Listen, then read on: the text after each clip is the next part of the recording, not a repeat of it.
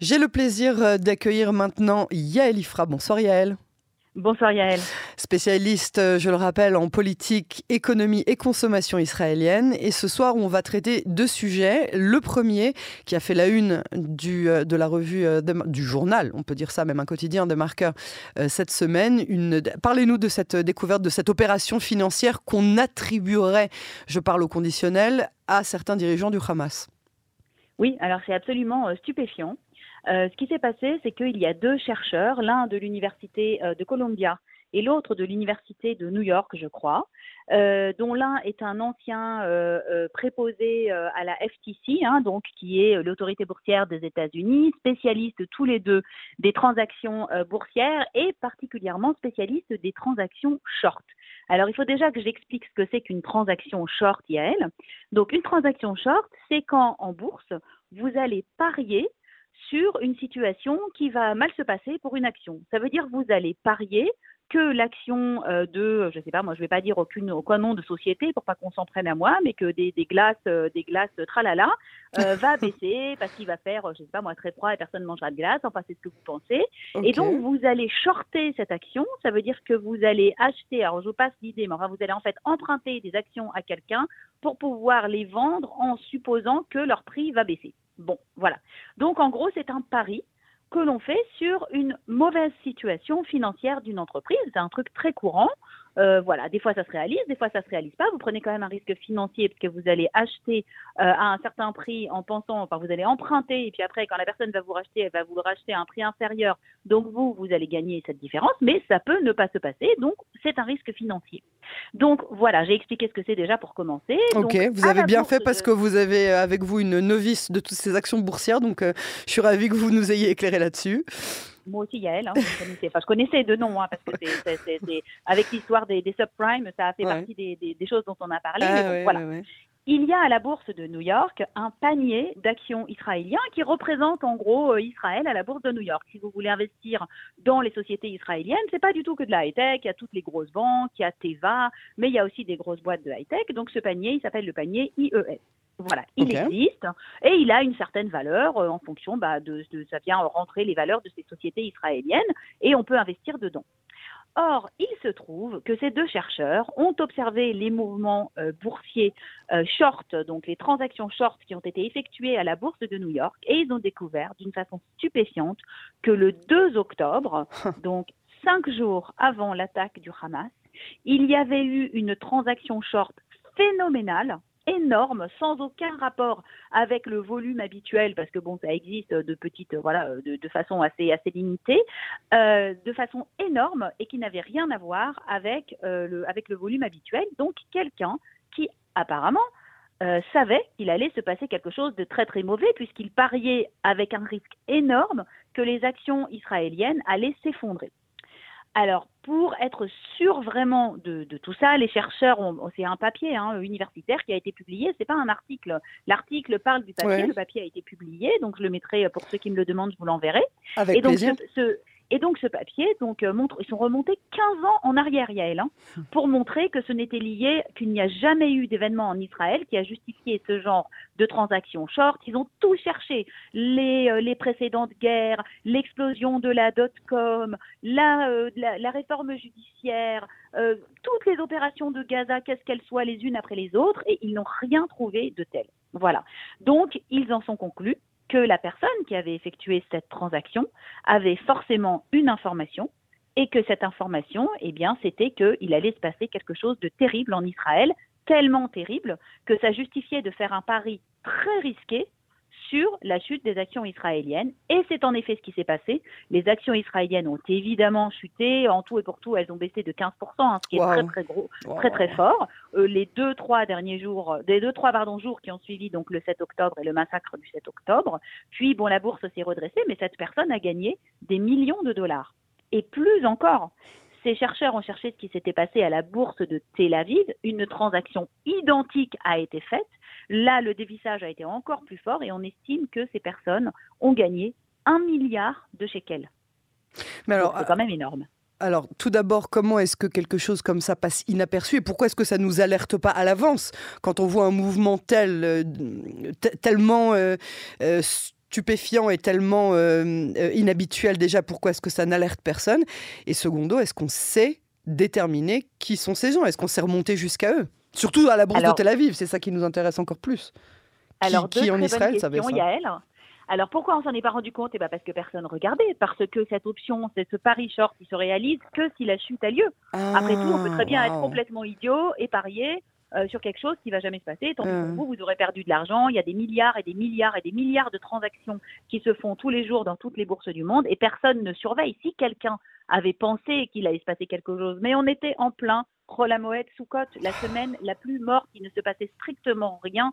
On n'attendait rien. D'ailleurs, on sait bien que ça nous a coûté très très cher en termes de, vigilance de nos troupes euh, euh, au, moment où, euh, au moment où ça s'est passé. Donc, eh ben, ce n'est qu'à posteriori.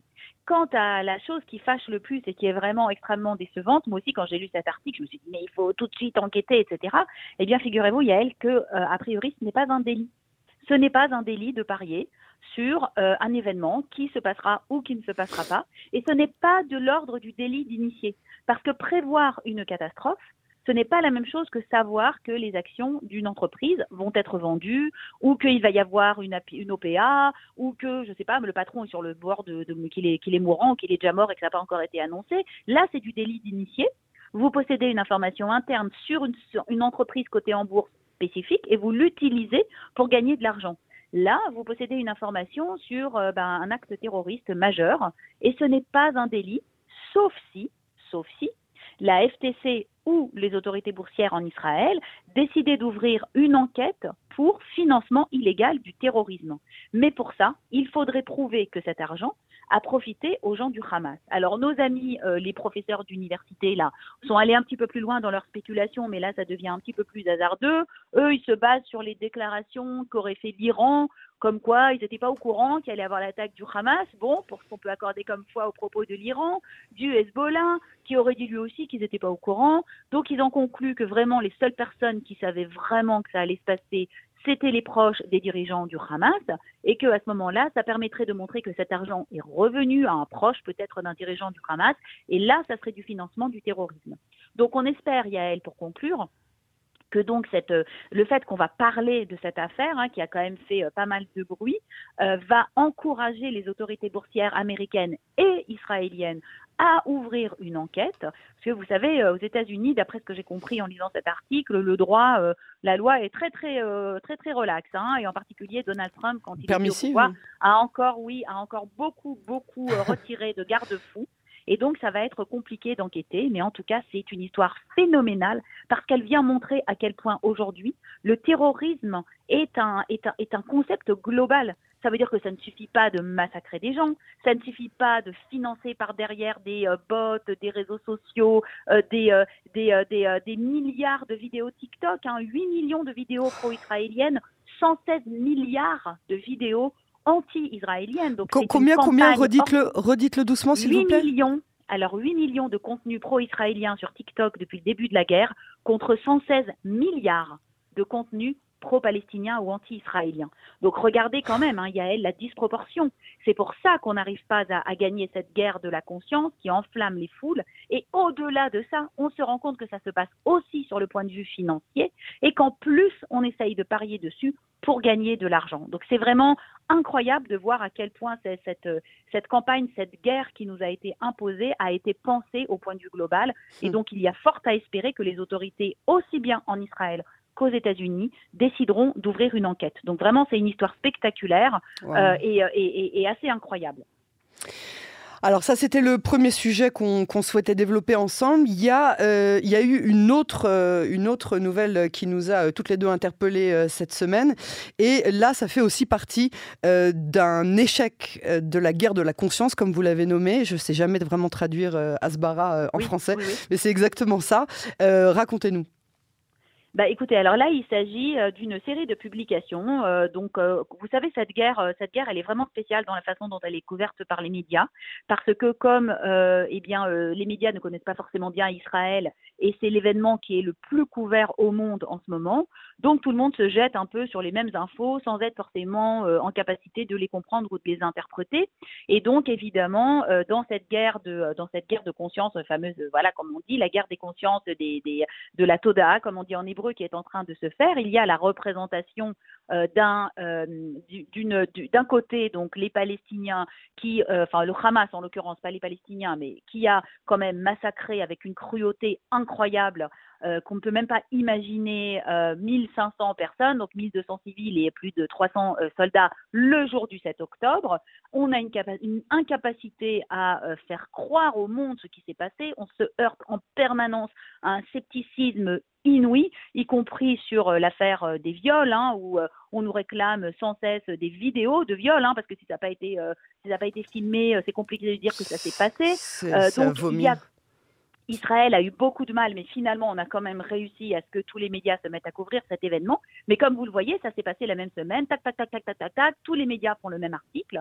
Et donc, euh, il s'est passé un autre événement, donc un autre, un autre sujet qui a été couvert. Alors, il faut comprendre qu'il y a un magazine, alors dont je n'avais moi jamais entendu parler avant, hein, Yael, donc il s'appelle le magazine 972 MAG, donc 972 c'est l'indicatif téléphonique d'Israël. C'est un magazine qui n'est pas un magazine israélien, c'est un magazine américain dans lequel écrivent aussi bien des Israéliens que des Palestiniens. C'est un magazine d'extrême gauche, mais vraiment la gauche radicale, hein, qui est euh, qui a été financé euh, par euh, des fondations qui financent la gauche radicale en Israël. Bon, jusque là, moi, j'ai aucun problème avec la presse libre. Hein, chacun écrit ce qu'il veut, mais il se trouve que il est paru dans ce fameux magazine un article, et je dis vraiment entre guillemets un article, parce que cet article se repose sur sept sources anonymes aucune d'entre elles ne s'est exprimée euh, sous son nom et il n'a pas été croisé avec euh, des sources, euh, des sources contraires, c'est-à-dire Tsahal. Et cet article affirme que Tsahal utiliserait l'intelligence artificielle, attention le grand mot que tout le monde utilise, afin de maximiser l'efficacité de ces bombardements, d'augmenter le nombre de victimes collatérales et de rendre les bombardements plus efficaces et plus meurtriers en produisant des milliers de cibles à l'heure ou à la seconde. Enfin bon, une espèce d'imagerie complètement folle euh, dans laquelle donc le mot intelligence artificielle est brandi alors que ça ne veut juste rien dire. Hein, c'est ce qu'on appelle le machine learning. Il est évident que Tsahal, comme toute autre armée du monde, américaine, française, anglaise, enfin je ne vais pas vous vous les citer, à part quand on est une guérilla dans un tunnel et encore, utilise des renseignements et va les optimiser en temps réel. Ça paraît euh, tout à fait évident que quand on a des nouvelles informations, on les rentre dans un système qui va optimiser. Voilà, si euh, quelqu'un a été vu euh, quelque part et que c'est une cible de salle, ben on va évidemment bombarder cet endroit-là ou essayer d'éliminer cette personne. Sauf que l'article, utilisant tous ces grands mots et en face montant des, images de, de bombardement, etc., a fait un effet mais il a été repris par la totalité de la presse. Et moi, j'avais lu l'article original.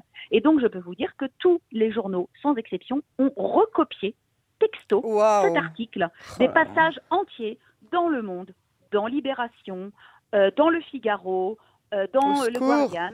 C'est des passages entiers recopiés d'un article dont, je répète, qu'il est basé sur des sources anonyme, que donc les journalistes en question n'ont pas pu vérifier quoi que ce soit, parce qu'il est évident que même si on imaginait que sept officiers supérieurs de Tsahal avaient parlé aux journalistes de ce magazine, ce dont je doute très fortement vu le type de magazine et quand on connaît un peu de Tsahal, même si on imagine qu'il ait eu une source, il faut, pour le minimum d'éthique journalistique, quand on fait un article sur ce sujet, recouper les sources et les vérifier ou dire selon ce journal, ouvrez les guillemets, tac, tac, tac, tac, tac, ce qui n'a pas été fait.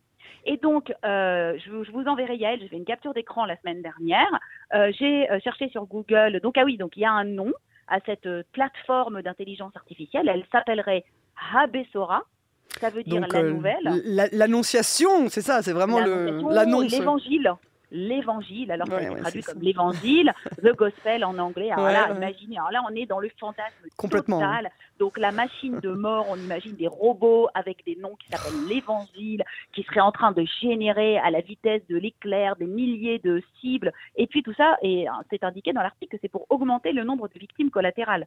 Alors qu'au contraire, Israël, comme on le sait, fait énormément d'efforts pour d'avoir le moins de victimes collatérales possible, alors même qu'on a un ennemi qui se cache systématiquement, on le sait très bien, dans des hôpitaux, dans des écoles. Bon, ça je repasse même pas là-dessus, Yael, parce qu'on l'a déjà dit plein de fois. Mais donc, ce qui a été incroyable, c'est l'unanimité avec laquelle cet article a été reprise. Alors, ça serait pas très grave parce que bon, euh, voilà, euh, ça arrive à tout le monde de dire des bêtises, mais ça vient montrer à quel point le fantasme de euh, comme une armée meurtrière, comme une armée sans âme, comme une armée qui utilise la technologie face à des populations sans défense, face à des populations civiles, etc., est fort. Mais moi, je vous mets en face, Yael, le fait que notre barrière si sophistiquée, qu'on avait construit pour un milliard de shekels, qui était censé nous prémunir de tout, avec des fusils automatiques, avec des, euh, avec des caméras partout, a été détruite par des simples bulldozers percés en 30 endroits et que des milliers de terroristes sont rentrés en Israël euh, afin de massacrer des civils. Donc il faut savoir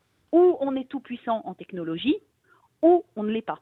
Et donc c'est là que ce que je vous explique, c'est ce moment-là, c'est un moment de basculement typique de la rhétorique hein, qui vient essayer de renverser cette idée que justement l'obstacle qui était très technologique euh, a été renversé bah, comme ça arrive dans tous les pays du monde. Et en face, on nous met, on nous déshumanise à nouveau Tsahal pour nous le montrer comme une machine froide de guerre, limite un robot, on se croit presque dans un film de science-fiction.